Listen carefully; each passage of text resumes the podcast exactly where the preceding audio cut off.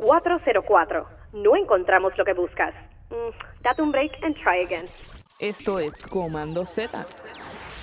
Donde el fracaso no es opcional, pero el éxito es obligatorio. Con ustedes, Leis Curvelo. Aquí, Leis Curvelo. Si sientes que lo que tienes puesto te representa y muestra tu personalidad, cuando tú te enteres todo lo que tu ropa dice de ti, vas a pensar dos veces tu siguiente compra. Pero antes, recuerda compartir este y todos nuestros episodios con aquel amigo o colega que lo necesite. Estamos llegando a los 100 episodios ya mismito y es gracias a ustedes. Danos ese super review en Apple Podcast para seguir llegando a más lugares y rincones donde un creativo busque inspiración. Esperamos ese super review.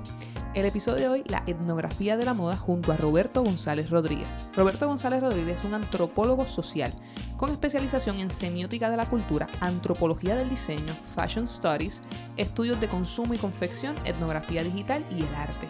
Actualmente funge como profesor de asignaturas como estudios sociales y gestión local del arte y diseño de la Universidad UNAM de México. Ha sido ponente en múltiples ocasiones en temas como la descolonización de tejidos, bordando escenarios hacia un desarrollo de los fashion stories en América Latina en el Congreso Mexicano de Antropología Social y Tecnología. ¿Qué hablamos y qué aprenderás en este episodio? qué son y cómo se aplican en la actualidad términos como etnofashion, apropiación cultural en la industria de la moda. Conoce qué es la etnografía digital y cómo esto ayuda al research que antecede el diseño de piezas de industria textil. Escucha las problemáticas del textil tradicional y las grandes marcas de alta costura.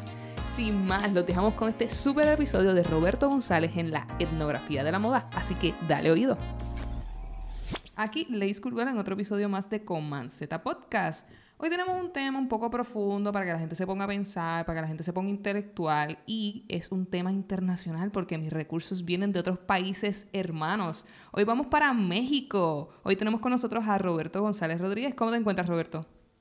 Ay, hola. Este, pues un poco nervioso, pero, pero bien. un saludo a todos los que nos escuchan y pues saludos desde México tranquilo, yo te voy a tratar bien, no te pongas nervioso. Cuando, cuando son más, más pintorescas las personas, yo, yo medio los machuco, pero contigo lo voy a coger suave. Perfecto. Está bien. Bueno, cuéntanos un poco de lo que vamos a estar hablando hoy. ¿Quién eres y a qué te digas? Me encanta dejarle ¿verdad? que las personas presenten sus temas. ¿De qué vamos a estar hablando hoy y, y a qué te dedicas para que el público te vaya conociendo?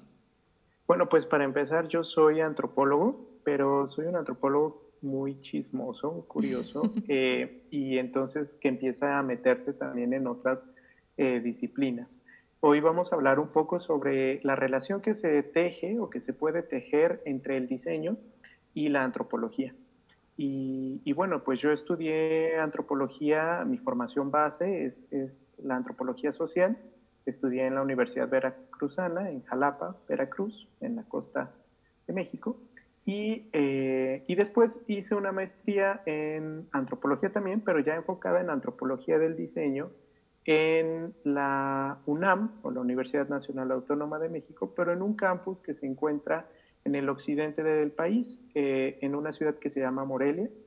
Y bueno, desde, desde que yo me fui a estudiar a Morelia, eh, pues encontré como un espacio súper padre donde se como que había mucha gente que entendía estas ideas, ¿no? Que, que esta intención de, de, relacionar mucho la antropología con el diseño, porque, eh, pues para quienes no eh, tengan como familiaridad con México, eh, la antropología en México y la arqueología en México, estudiar estas dos ciencias, siempre ha sido, o pareciera que siempre está encaminado solamente para es como muy limitado nuestro campo de acción. La gente cree que alguien que estudia antropología sirve para dos cosas, o para estar dentro de un museo o para estar excavando, ¿no?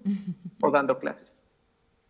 Y, y, bueno, no lo voy a desmentir porque muchas veces sí pasa, pero también la antropología nos sirve para entender y hablar y abordar muchísimas otras cosas. Entonces, eh, a mí siempre me había llamado la atención el diseño, eh, mi mamá es diseñadora gráfica, entonces yo crecí también en un ambiente muy de eh, dibujar, hacer, eh, crear, etcétera. Entonces, pues el diseño siempre me llamó la atención. Y por otro lado, algo que siempre me ha llamado la atención es hablar sobre la ropa. la ropa en general, la indumentaria, cómo nos vestimos, qué sentido tiene vestirnos, para quién nos vestimos, cómo cubrimos el cuerpo, cómo lo adornamos. Y en específico me empezó a llamar muchísimo la atención esta relación que había, este juego que empezaba a tejerse entre las diseñadoras de moda y la tradición textil mexicana, ¿no? El, eh, todos estos trabajos y labores textiles que vienen de una tradición muy artesanal y que, eh, bueno, México tiene alrededor de eh, más de 68 grupos originarios y muchos de estos grupos se dedican a distintas labores y principalmente el textil es una de ellas. Y, bueno, hay, hay trabajos o hay, eh, vaya, ¿cómo decirlo? Como hay trabajos artesanales, ¿no? Hay, hay eh, procesos artesanales de creación que vienen de eh, herencias, bueno, muy, muy lo, este, lejanas, ¿no? Y de años que se han hecho este tipo de trabajos. Entonces, eh, pues ahí me empecé a, meter y a meter y a meter y bueno, actualmente estoy dando, me dedico, soy más, soy profesor, terminé siendo también profesor, que es algo que también me gusta mucho. Estoy dando clases en la universidad, en el campus de, Morelia, en la UNAM, en el área de diseño, ¿no? Eh, eh, a, diseñadores.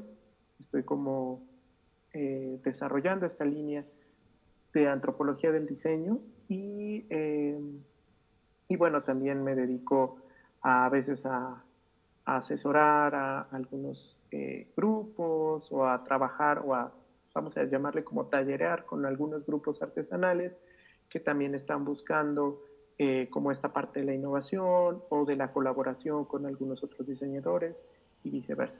Básicamente eso es lo que hago. Hay, hay varios aspectos que me gustaría que vayáramos, fuéramos definiendo poco a poco, ¿verdad? Para que las personas estén en, nuestra misma página, ¿verdad?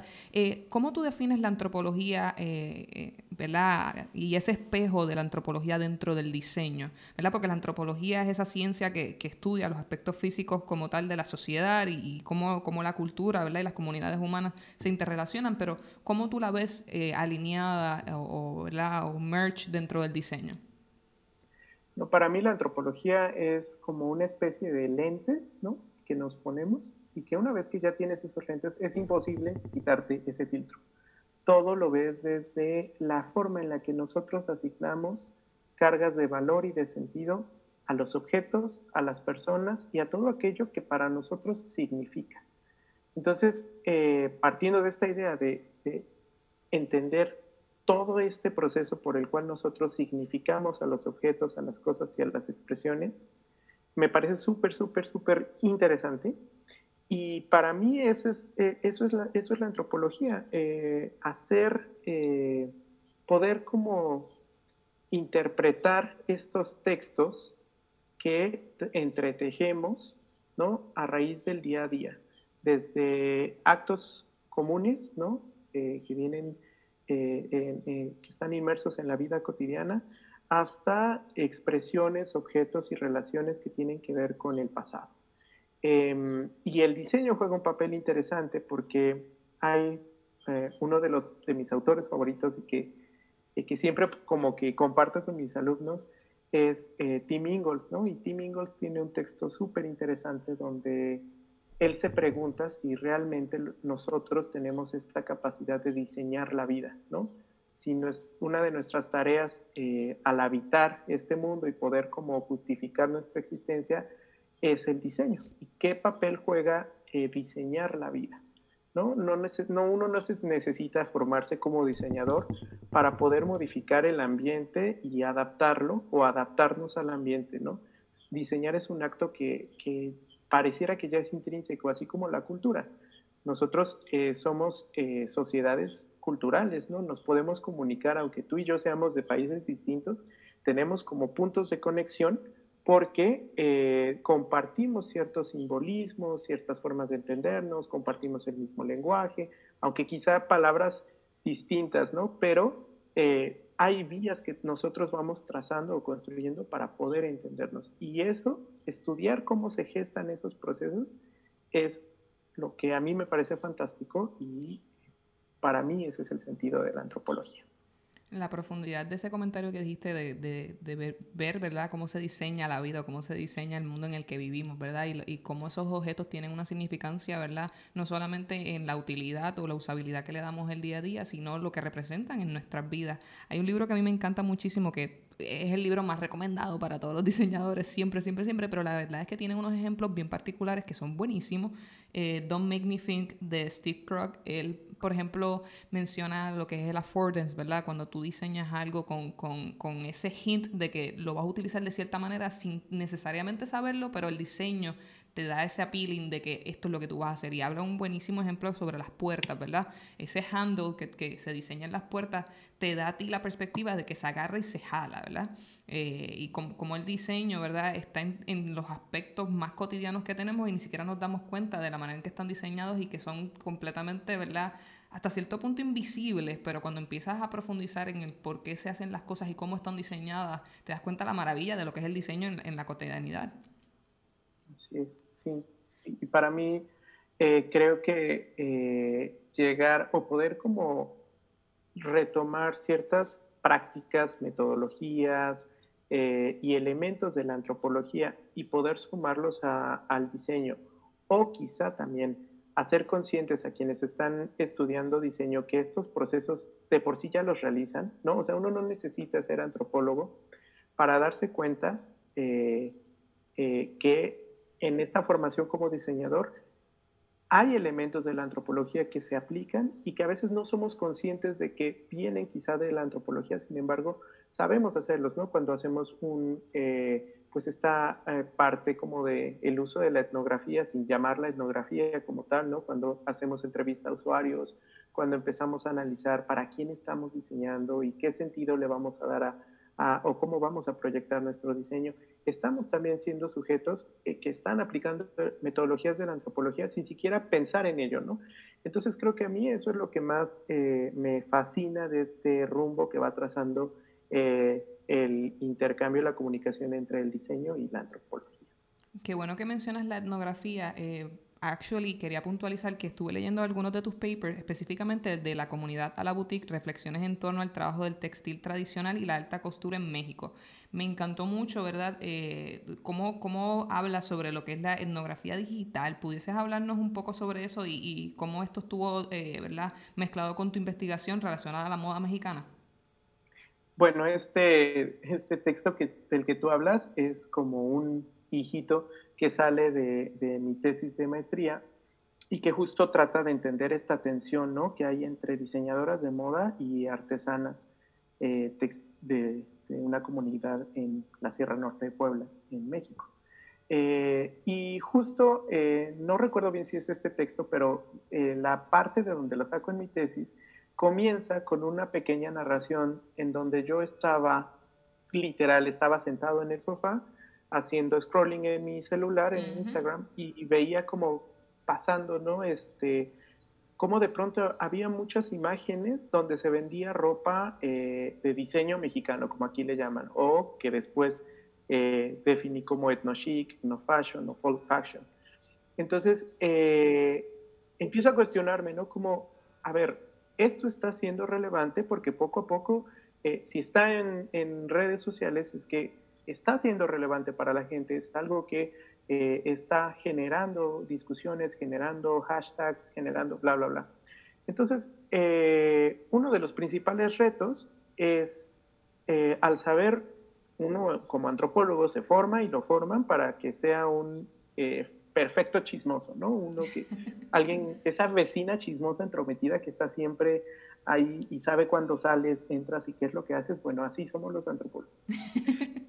Pero de pronto se te presenta esta situación en la que no puedes chismear eh, directamente, ¿no? Eh, eh, tus únicas ventanas o tus únicas ojos a esos otros mundos son las redes sociales y la computadora.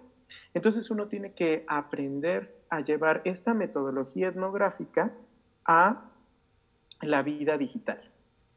Entonces, ese fue uno de los primeros y principales retos que tenía, ¿no?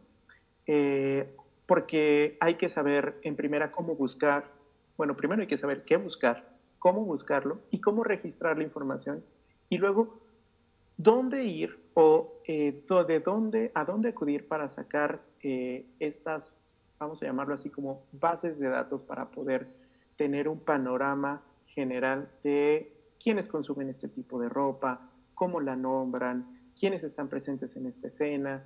Y, y, entonces uno agarra como esta lupa de Sherlock Holmes y entonces empieza a buscar en la red pistas, nombres, hashtags y rastrear hasta que llegas a las personas que están presentes en la escena actual de la moda eh, este, etno, ¿no? de la etnomoda o la, el etno fashion, y empiezas a trazar una serie de mapas para entender las relaciones y todas las personas que están involucradas en este movimiento.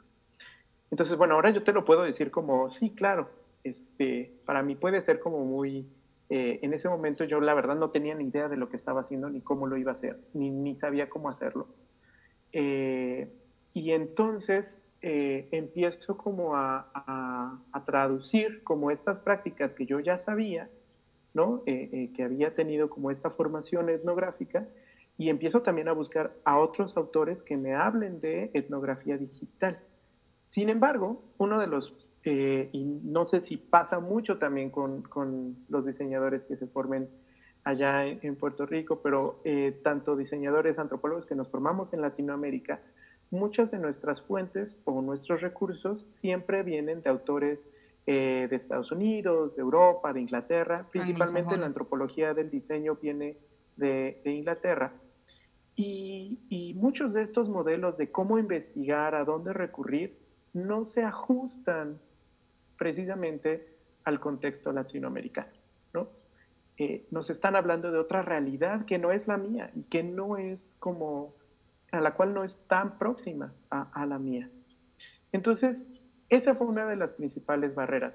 Una vez que yo ya había encontrado a algunos eh, teóricos que me pudieran dar un poco de luz sobre cómo llevar a cabo una etnografía digital, cómo hacer grupos de trabajo a través de medios digitales, cómo identificar patrones de consumo este, y mapas de circulación, etcétera, cómo asentarlos a la realidad eh, de mi contexto, ¿no? Porque yo tenía que entrelazar a esta parte que es netamente occidental, que son los diseñadores, las diseñadoras de moda que se forman bajo un sistema y una estructura occidental, pero del otro lado estaban todas estas artesanas que vienen de un contexto eh, rural, que vienen de un contexto de pueblos originarios y que pareciera que no tenían forma de comparación y de comunicación estos dos mundos, el mundo del diseñador y el mundo del artesano. Entonces sí se planteó un reto que me sacó muchas ganas, pero que al final eh, logré, eh, pienso yo, como establecer mecanismos que me permitieron incluso trazar mapas de desigualdad, ¿no? mapas de relaciones entre diseñadores, vendedores, consumidores y artesanos, eh, mapas, o sea, logré construir una serie de elementos que me permitieron eh, eh, dar cuenta de lo que al final quería, ¿no? que era poner sobre la mesa la discusión de qué relevancia tiene el objeto, y en este caso un objeto de moda, y su paso, ¿no? a lo largo de todas estas manos que lo crean, lo diseñan, lo preconciben, lo usan, lo desechan, etc. Hablando un poco más, ¿verdad? Definiendo un poco el término, la, etnografía es una rama de la antropología que, que tiene un, método de estudio de investigación directa. Eh, ¿cómo, ¿Cómo tú logras eh, utilizar los principios de la etnografía, eh, ¿verdad? entre comillas, general y, trasladarlo a la digital. ¿Qué, fue lo, ¿Qué es lo más diferente que tienen eh, tanto de la general a la digital actualmente? Bueno, que primera, uno de los principios de la etnografía es el aprender haciendo, ¿no? O el estar ahí. y en este caso, sí estás ahí, pero no estás completamente ahí. Exacto, no estás presencialmente ahí. Entonces, ese es uno de los primeros, primeros, primeros retos. El poder tener la paciencia eh, para realizar una búsqueda y para poder entender estos hechos ¿no? sociales, que es lo que finalmente nosotros eh, analizamos o observamos, y poder hacer un registro no solo eh, ya no estamos como en esta época de el antropólogo romántico, ¿no? Este que tiene una libretita y que se va a una isla o a un pueblo abandonado o lejano y entonces en su libreta, su diario de campo va anotando como todo lo que ve y, lo que le parece eh, este, impresionante o interesante. No, ahora esta libreta se convierte en un Evernote o en un Google Documents o en un... Eh, hay muchas otras herramientas digitales que nos empiezan a, o que a mí me sirvieron para hacer este registro de manera un poco más eh, mm, profunda y compleja. Eh, es decir, cuando yo empezaba a hacer este scrolling y empecé a fijarme, eh, empiezas como a trazar una, a ir, a entender esa telaraña, ¿no? De, de redes, a desenredar estas redes sociales eh, puedes empezar desde un hashtag y empezarlo a buscar a través de eh, metabuscadores y, poder rastrear cuántos usuarios. Google tiene unas herramientas súper eh, buenas para que tú puedas rastrear entre qué fecha y qué fecha surgió este hashtag, cuántas personas lo reprodujeron. Hay herramientas dentro de las mismas em, plataformas como Facebook, Instagram, Twitter, que te ayudan también a rastrear eh, estos mapas, ¿no? De cómo fueron, eh, cómo se fue reproduciendo la información. Y, eh, y, hay otros softwares, entre ellos uno que utilizan que se llama MaxQDA, o MaxQDA, así, em, que también te sirve para alimentar bases de datos y a través de eso poder tú hacer modelos, diagramas, este, diagramas de interacción, etc. Entonces, todos estos elementos, bueno, primero tienes que aprender a utilizarlos porque es un poco, no difícil, pero creo que más bien uno tiene que tener la paciencia de estar ahí explorando, poniendo, este, intentando. Y por otro lado, tienes que mm, jamás agotar tu capacidad eh, de ser curioso y chismoso, ¿no? O sea, agotar todos los botoncitos que tiene Facebook para entender. Imagínate que tú estás stalkeando a alguien que conociste en X lado, ¿no? Y quieres saber todo de esta persona. bueno, tú te vuelves en un stalker terrible sobre estos temas, porque te vas a las redes y entonces buscas de qué manera puedo rastrear cuántas veces eh, este usuario ha retuiteado tal, de qué manera yo puedo rastrear cuántas veces este hashtag se ha nombrado eh, solamente en México, solamente en mi estado, en Puebla, solamente en bla, bla, bla. Entonces, poco a poco uno va delimitando como estas territorialidades digitales, va trazando como estas fronteras y poco a poco vas llenando eh, esta información que antes llenábamos en nuestras libretas, pero ahora las hacemos de manera digital. La diferencia entre un hater y un fan es simplemente eh, el sentimiento, pero realmente son igual de intensos. sí, sí, sí, terrible. Y otra... Ajá uno tiene que, ser bastante detallista, así como, bueno, o sea, si alguien eh, es un poco obsesivo, este trabajo es fantástico porque, eh, porque en verdad llegas hasta la profundidad de, todo, ¿no? Hay, hay, un aspecto tanto positivo como negativo, como todo en la vida, pero que, yo he visto con, con, esto de la etnografía digital. En mi caso específicamente, yo hago eh, user research, yo soy diseñadora de experiencia de usuario, y entonces me he dado cuenta que, por ejemplo, antes eh, se trabajaba tal vez el research presencialmente, se hacían grupos focales, se trabajaban entrevistas y entonces tenías hasta cierto punto la habilidad, eh, bueno, la habilidad no, la ventaja de poder hablar tú a tú con la persona, ¿verdad? Y a veces las preguntas ya las tenías delineadas, pero de momento podías sacarle un poco más de información a esa persona directamente. Eh, actualmente con las herramientas digitales y con toda la pandemia, pues todos estos estudios se están haciendo de manera digital, así que uno preestablece las preguntas dentro de un escenario eh, y las personas van contestándolo sin ti, aunque tú estás grabando la acción, ¿verdad? Pero la, la, diferenciación es que tú no estás presente aunque estás viendo el proceso. Entonces, ese componente del ser humano dentro de, esa situación eh, se sale. Entonces, pues, una ventaja, pues tienes unos resultados entre comillas más puros, ¿verdad? Porque no está esa intervención del ser humano, ¿verdad? Diciéndole, ah, pues ven acá, eh, eh, puntualiza este botón o busca esta información, sino que simplemente están las instrucciones y ver cómo la persona se comporta alrededor de esa experiencia, ¿verdad? Que se está generando, que se está diseñando. Pero al mismo tiempo, pues se pierde esa magia de, de poder sacarle un poco más de información. como tú bien dices, el hecho de, de ser chismoso y tener la ventana y tú chequear y ver y todo, pero ahora con las redes sociales, pues la verdad es que tu ventana es la pantalla del, del teléfono. Y entonces, eh, ver cómo, ¿verdad? Puedes buscar esa información y sacarla, ¿verdad? No estando allí directamente. Me parece sumamente interesante eh, cómo, las herramientas te posibilitan, ¿verdad? Entender toda esta información que está pasando dentro de una realidad que tú no, que la estás viviendo, pero no es tuya.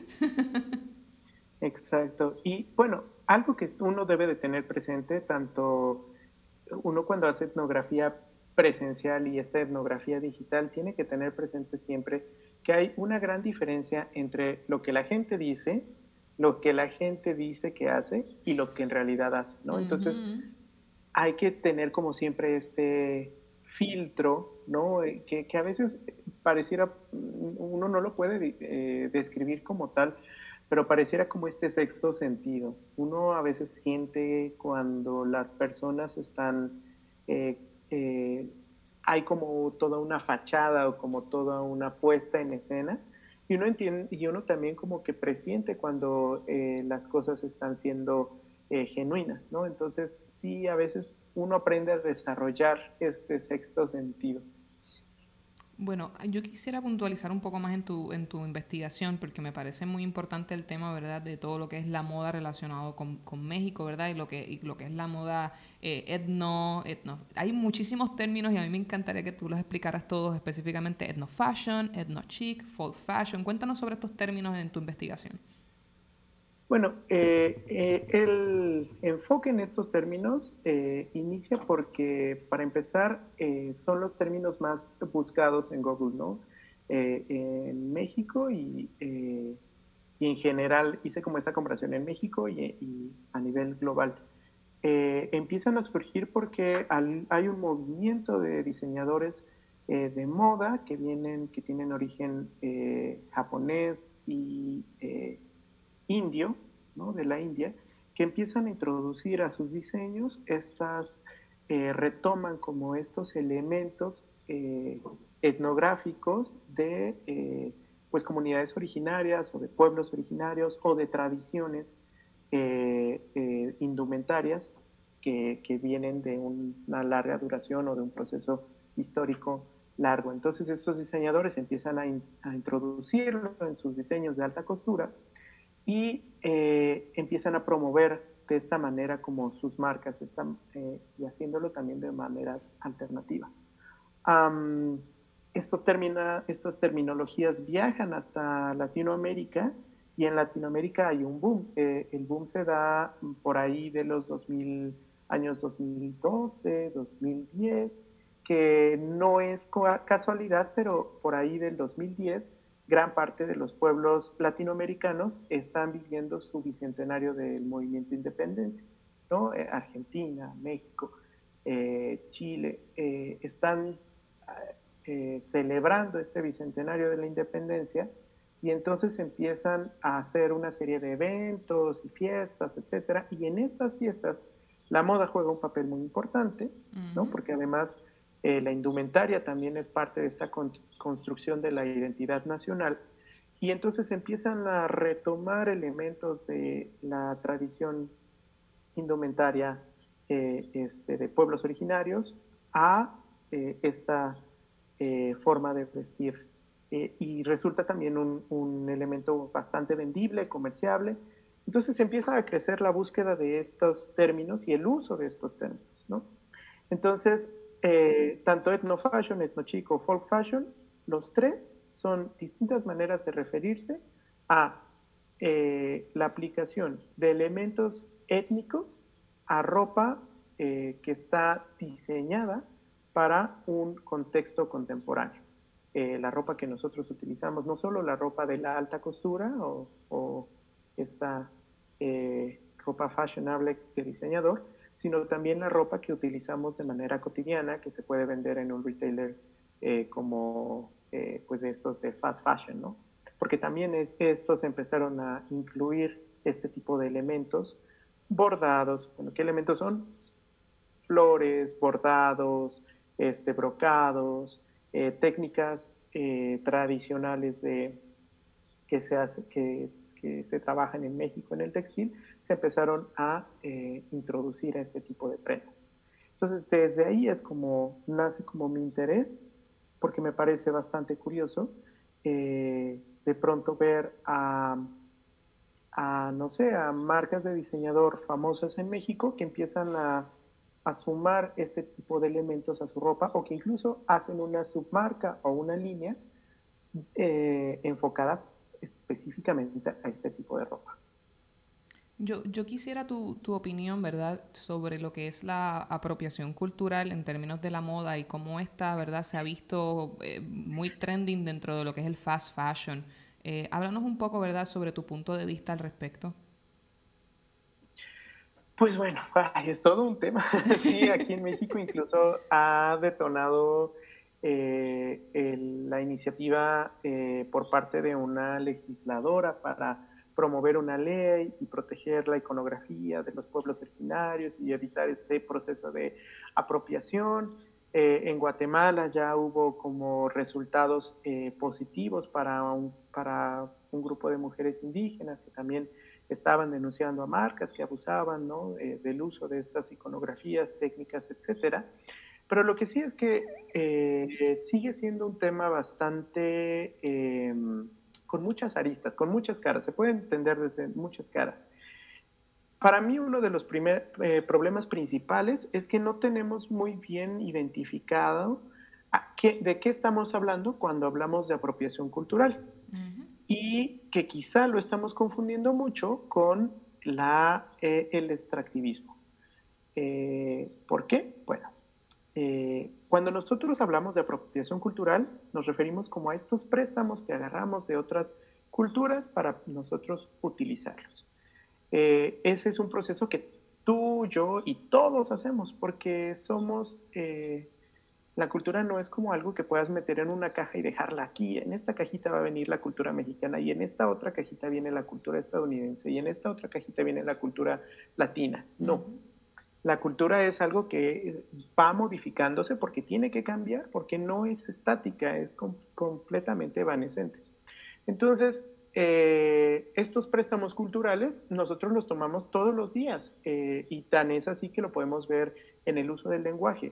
Eh, si tú vas al norte de México, la gente de Chihuahua o del que está en la frontera con los Estados Unidos, cuando busca un lugar donde dejar su carro, si va a un centro comercial o X lugar, dice, ay, eh, voy a parquearme aquí, ¿no?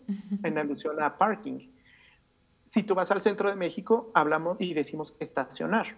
Pero si tú vas a Colombia, los lugares, los edificios para estacionar los autos, nosotros les decimos estacionamientos y a ella les dicen parqueaderos, oh, que también nos, nos recurre al parking, ¿no? Estos préstamos que apenas se ven eh, representados a través de la lengua, son producto de esta apropiación. No es mala, no es negativa, todo mundo la hace, a veces no somos conscientes de estos procesos, pero lo que sí está mal, y que es donde ahí entra la confusión, es cuando tomamos estos elementos y a partir de estos elementos nosotros generamos eh, capital, ¿no? O ganancias, tanto ganancias simbólicas como ganancias económicas, como ganancias materiales. Eh, este término de extractivismo epistémico, o eh, bueno, ¿no? Este, que sería como este robo de las ideas, eh, viene o, se construye a partir de los procesos de las minerías canadienses y estadounidenses que se establecen en México y Latinoamérica y que hacen este proceso de extracción de los minerales y de las materias primas de nuestros territorios y que al final no generan un beneficio o la mayor, el mayor beneficio se genera para sus países y a Latinoamérica pues lo dejan todo saboteado, ¿no? Eh, y, siempre les hablo a mis eh, eh, alumnos, les doy estos ejemplos como, bueno, claro, hay, hay esta división entre primer mundo y tercer mundo y los del primer mundo son primer mundo gracias a toda la extracción que han hecho del tercer mundo desde siempre, ¿no?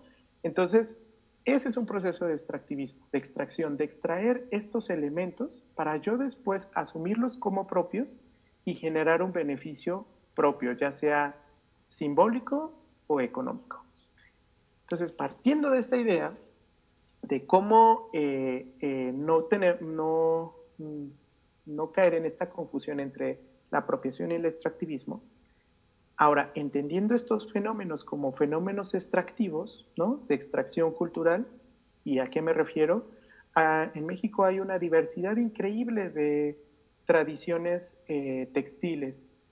cada cultura o pueblo originario tiene una, forma de hacer eh, las cosas, y en especial en los textiles, distinto y muy diverso. Y cada uno de estos elementos representa o tiene una significación, una relevancia para el pueblo que los hace. Eh, ¿Y qué pasa cuando llegan estas eh, famosas tiendas o marcas de ropa y deciden justificar su acción a través de la idea de vamos a colaborar con los con las artesanas, pues por lo general eh, se construye una cadena eh, de, codependencia. Hay cosas que los diseñadores no saben hacer y no pueden hacer y por eso necesitan a las artesanas.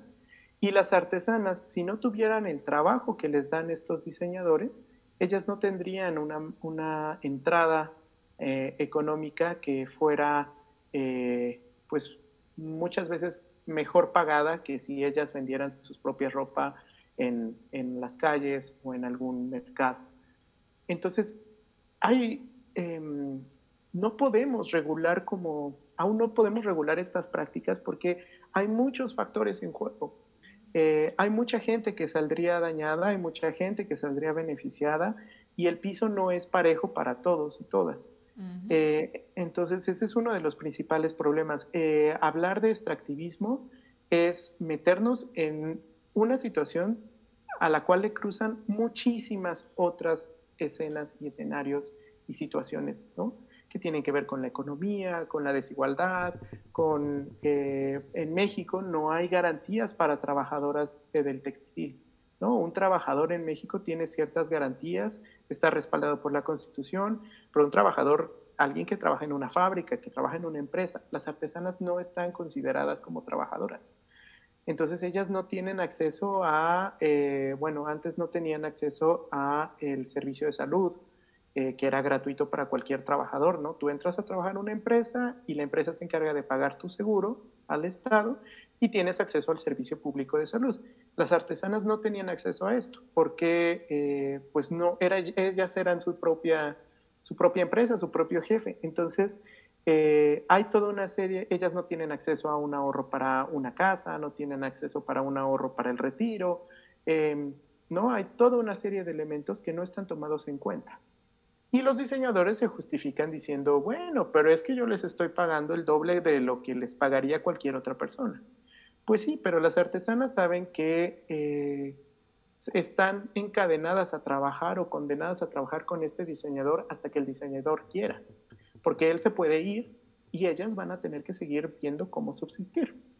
Entonces son toda una serie de elementos que, eh, que ponen, o sea, que no, no pueden establecerse, estipularse en una ley de un día al otro que hay todo un proceso y hay que entender diferentes realidades y que justo también otro de, los objetivos de mi tesis era esto, poner sobre la mesa eh, cómo existen otros escenarios donde hay cosas que no se toman en cuenta y que a veces nosotros no vemos porque pues ni siquiera estamos cercanos a este, a este tipo de contextos.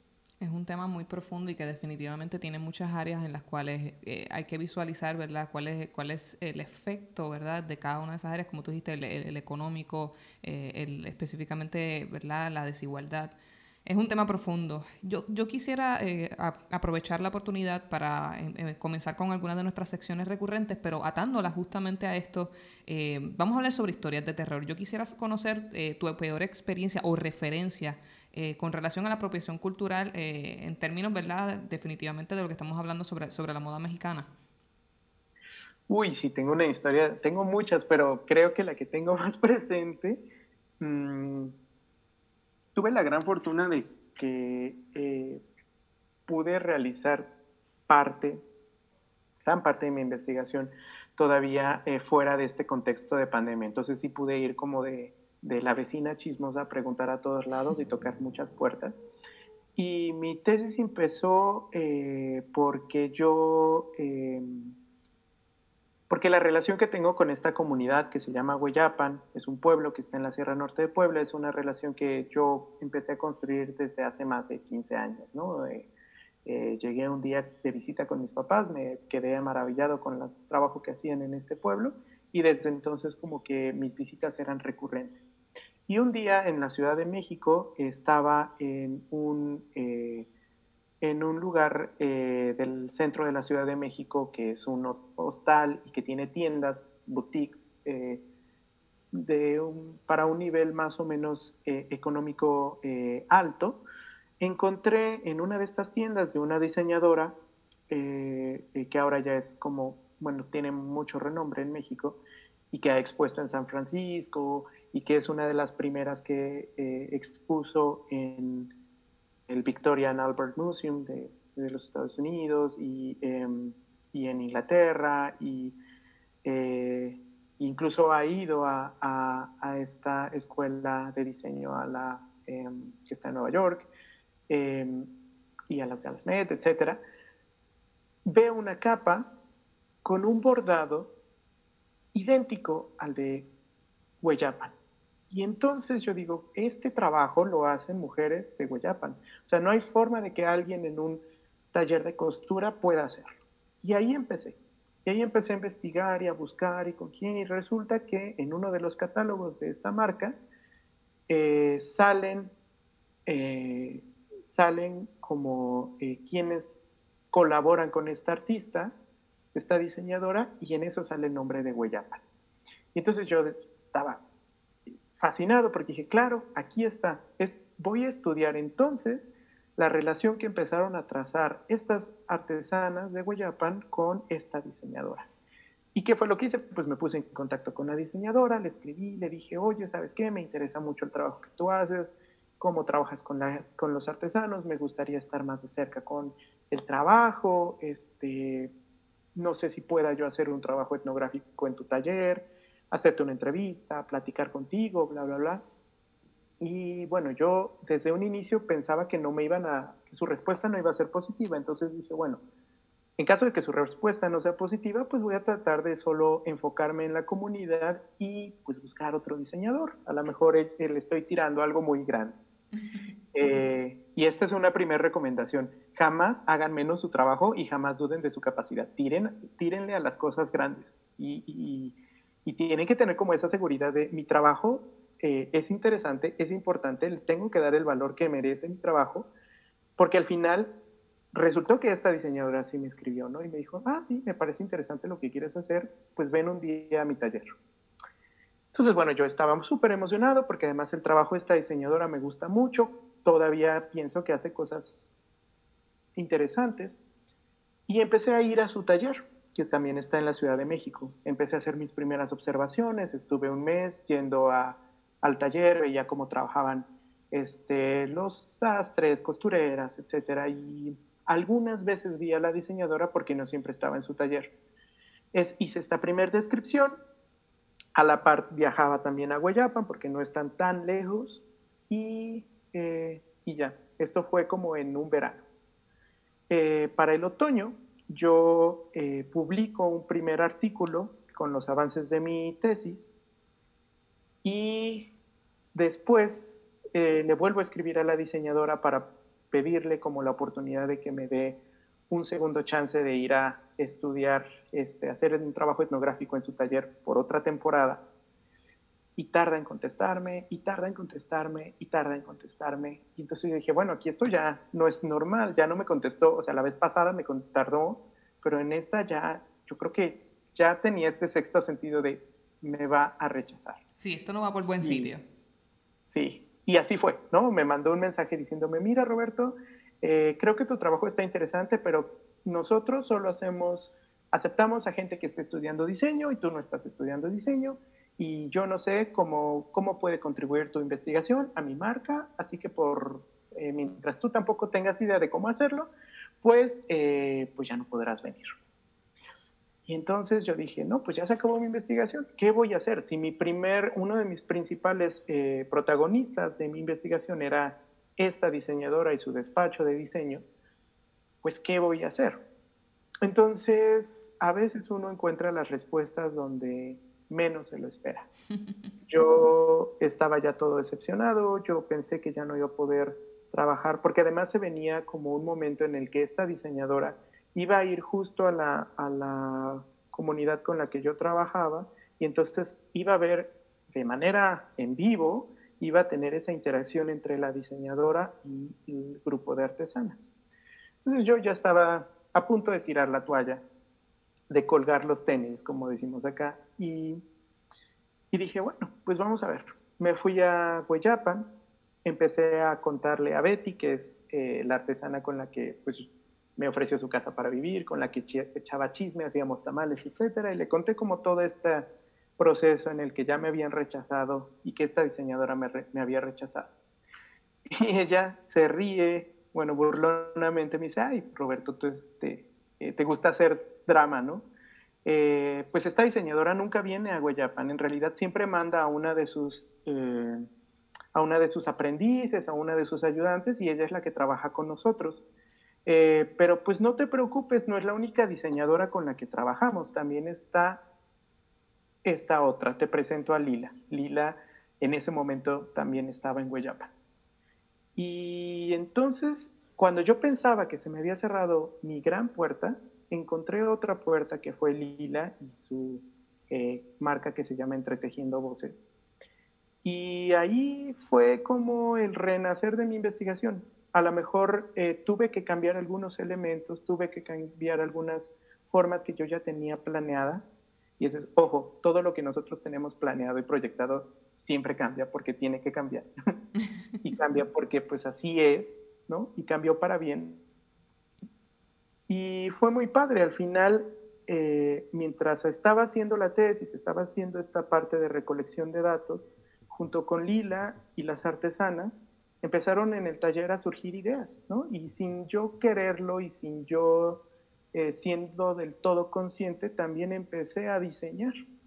Y creo que eso fue lo más eh, chido o lo más padre de esta experiencia, que en el momento en el que se me cerró esta puerta y en el que yo creía que ya mi investigación tenía que terminar, empecé a hacer otras cosas y terminé también eh, involucrándome tanto que también me involucré en este proceso de diseño.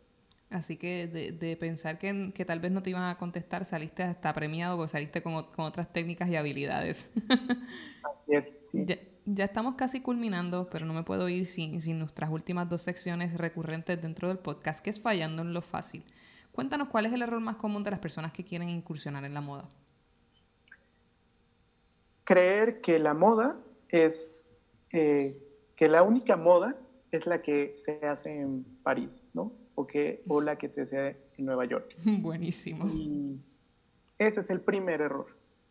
Eh, si nosotros seguimos entendiendo a la moda como esta eh, noción, con esta noción de la alta clase, el alto diseño, que viene desde, lo de, desde los de arriba hacia los de abajo, creo que estamos teniendo una noción errónea de la moda. Eh, hay muchas modas, y eso lo podemos ver en cualquier ciudad, en la ciudad en la que tú te encuentres ahora. Eh, piensa cómo se estructuran estas formas en las que nosotros concebimos la idea de representarnos ante los otros y cómo la ropa sirve para sustentar este discurso.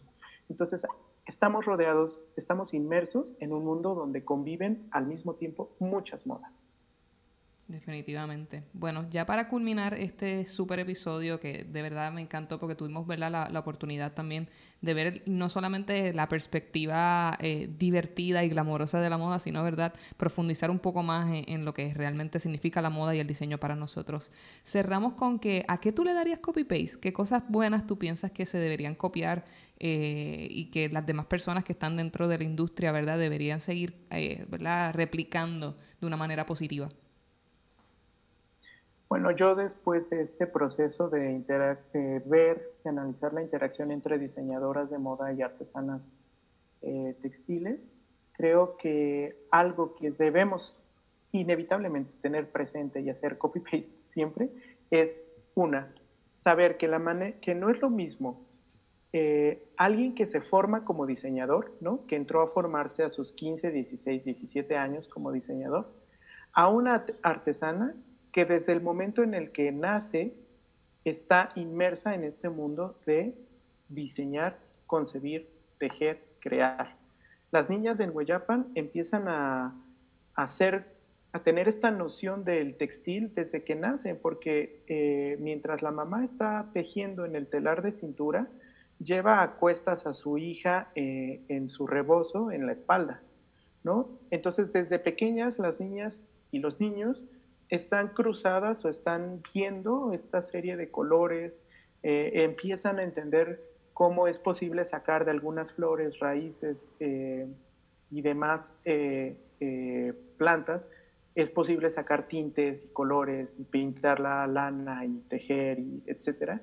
Entonces, cuando somos conscientes de que hay distintas formas de hacer y distintas formas de llegar al mismo punto, que es modificar un objeto, construir un objeto, diseñar un objeto, cuando entendemos eso, entonces nos quitamos de este pedestal de yo soy diseñador y yo me formé como diseñador y yo conozco esta yo tengo noción de la mezcla y de cómo funcionan los colores y de cómo funcionan las líneas y Sí, claro, seguramente lo tendrás y qué bueno. Y, es parte de tu formación y es parte de tu logro. Pero hay que entender que hay muchas otras formas de entender esto que tú absorbiste como eh, en tu formación como diseñador. Entonces, cuando surge esta eh, ser, ah, cuando somos conscientes de ello y buscamos establecer una vía de comunicación y de intercambio entre el conocimiento formal del diseño y el conocimiento no formal del diseño, que son estos otros saberes, entonces algo positivo y algo eh, muy, muy grande será posible de construir. Muchísimas gracias Roberto por esta súper entrevista. Creo que ahora, ¿verdad? Toda la audiencia que nos escucha va a estar mucho más consciente, no solamente, ¿verdad?, de lo que diseñan, sino de los que los rodea y, cómo está creado o diseñado para cada uno de nosotros. Te agradezco un millón por esta súper entrevista, Roberto. Así que será hasta la próxima, amigos. Puedes buscar más episodios a través de nuestra página web comanzetapodcast.com o seguirnos a través de Instagram, Twitter, Spotify, Apple Podcast y Google Podcast como Coman Z Podcast o en Facebook como Coman Z Podcast PR. Las opiniones perdidas en este programa son de exclusiva responsabilidad de quienes las emiten y no representan a Coman Z Podcast ni a sus auspiciadores.